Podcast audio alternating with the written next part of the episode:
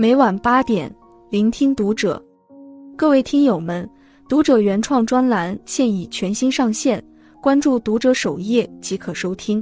今晚读者君给大家分享的文章来自作者刘学敏。雷雨中三个女人的经历，隐藏了三个扎心的感情真相。一座公馆，两个家庭，八个人物，三十年恩怨。一切命运纠葛都在一场声势浩大的雷雨里骤然拉开序幕，但开幕即是结局。二十四小时之内，他们波澜起伏的一生从此画上句号。这就是剧作家曹禺的话剧处女作《雷雨》。这部剧被誉为中国话剧现实主义的基石，是中国话剧成熟的里程碑作品。故事以一九二五年前后的中国社会为背景。描写了一个带有浓厚封建色彩的资产阶级家庭走向破裂的悲剧。剧中只有三个女人：樊一、鲁世平、四凤。个性虽不相同，但命运的悲惨却皆因情感而起。这三个女人的经历，让我们看到了两性关系中的三个真相。但愿你一个也没遇到。一，樊一不爱你的人，你的痛苦他视而不见。樊一是周朴园续娶的太太，跟丈夫的年龄相差二十岁。周朴园专制霸道，又忙于事业，很少在家。再加上樊一性格乖戾，夫妻二人的感情一直不和。平时的周公馆只有樊一、周冲、周平三个人。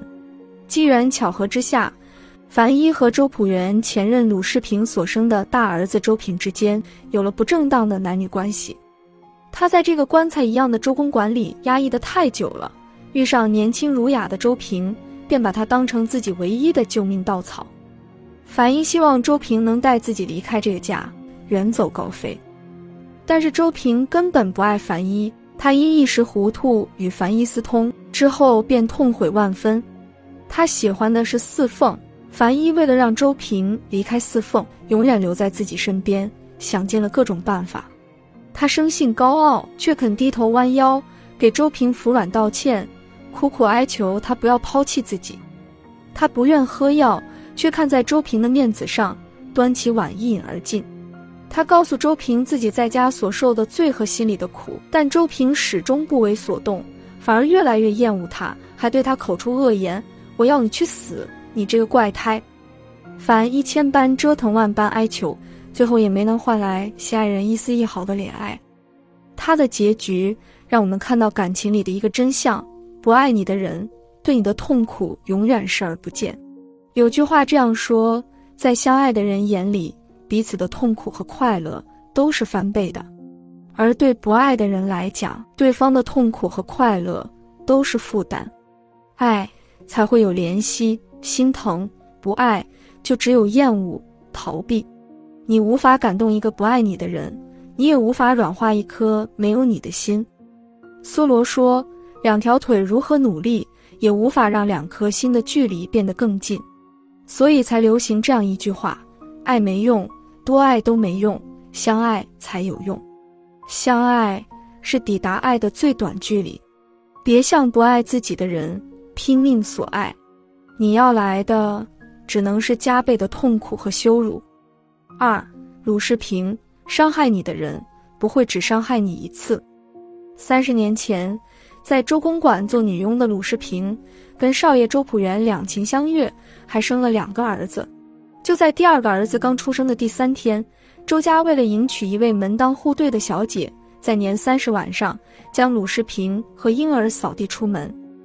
走投无路的世平带着儿子投河自尽，后被人救起。一直流落他乡，为了生活，她先后嫁过两次人，都过得不如意。谁料天意弄人，几十年后，偏偏她的丈夫鲁贵正好在周公馆当差，她的女儿四凤也在周家做丫鬟。她在毫不知情的情况下，又一次来到周家，见到了当年抛弃她的周朴园。周朴园并不认识苍老的世平。聊到以前的事时，他都在深情怀念鲁世平，想对他做点补偿。鲁世平满以为这么多年过去了，周朴园会对自己当年的做法深怀愧疚，甚至有那么一瞬间，他已经信了他的话，心慢慢软了下来，打算原谅他。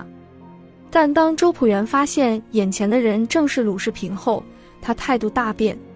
他以为鲁世平是来找他算账的，担心鲁世平的出现会坏了自己的形象和名声，几次三番想用金钱打发他走，并辞退了鲁贵和四凤，要求鲁家人永远不准再到周家来。几十年了，自己曾经爱过的男人依然冷血无情，对自己那么狠，鲁世平又一次被负心人深深辜负，这让我们看到了感情中的第二个真相：伤害你的人。不会只伤害你一次，能伤害你，说明他心里根本不在乎你。莫言说，所有伤害你的人都是故意的，他在伤害你的时候就已经权衡过利弊，他会不断的对比，最后选择伤害你，因为伤害你，他会获得更大的利益。伤害既是一种选择，那么能选一次，就能选第二次、第三次。鲁迅先生有一段话：永远别对伤害你的人抱有希望，伤害一旦有了先例，就可以发生的更容易。所以要远离伤害过你的人，及时止损。伤口好了，不能忘了疼，别再让自己上当；伤口没好，更不能轻信和原谅。三四凤，真心爱你的人会为你克制自己的欲望。鲁世平的女儿四凤，冥冥之中。走了一条跟母亲一样的路。四凤是周公馆的丫鬟，他与大少爷周平原就身份有别，但他们倾心相爱。四凤还怀了周平的孩子。后来得知自己与周平是同母异父的兄妹时，他接受不了现实，夺门而出，不幸触电身亡。周平一直对四凤表白：“我没有你不成，我的心全在你身上。”四凤相信周平说的所有话，他也打算与周平厮守终生，但他忘记了感情中的一大箴言：真心爱你的男人会尽可能的尊重你，不会让你未婚先孕。更何况在那种封建家庭里，更是视女子的贞洁高于生命。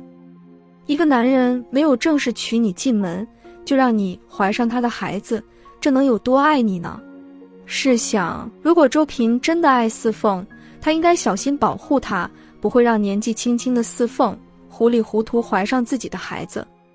那么两个人最多也就是谈了一场不该谈的恋爱，大不了老死不相往来，后果不至于那么不可挽回。知乎上有一个帖子，那些未婚先孕的姑娘后来都怎么样了？高赞回答是：真正爱你的男人根本不会让你未婚先孕，他会尊重你的意愿，会考虑你的处境。会替你规避你考虑不全的隐患。如果他只是图一时之快，说明在他心里你不值得他小心呵护。激情从来就不是爱的全部，最好的爱是为你克制自己的欲望，为你计深远。一部《雷雨》写出了一个封建大家庭的毁灭，也写出了男男女女的爱恨情仇。三个女人都曾渴望爱，勇敢追求爱，但也因为没有看清爱的真相。个个以悲剧收场。梁永安教授说：“真正的爱情从来不会降临到一个不懂爱情的人身上。我们要去追求爱情，首先自己必须是一个富有爱的感情的人，是一个懂得爱情的人。只有这样，我们才能在遇到那个人的时候，一眼认出他是不是真爱。”樊一、鲁世平、四凤这三个女人可能都是不懂爱情的。所以她们误以为自己遇上的就是一生所爱。或许我们无法说清真爱到底是什么，但至少我们知道，对你的痛苦视而不见，反复伤害你，让你未婚先孕的男人，一定没有那么爱你。愿你得遇良人，爱你所爱。关注读者，感恩遇见。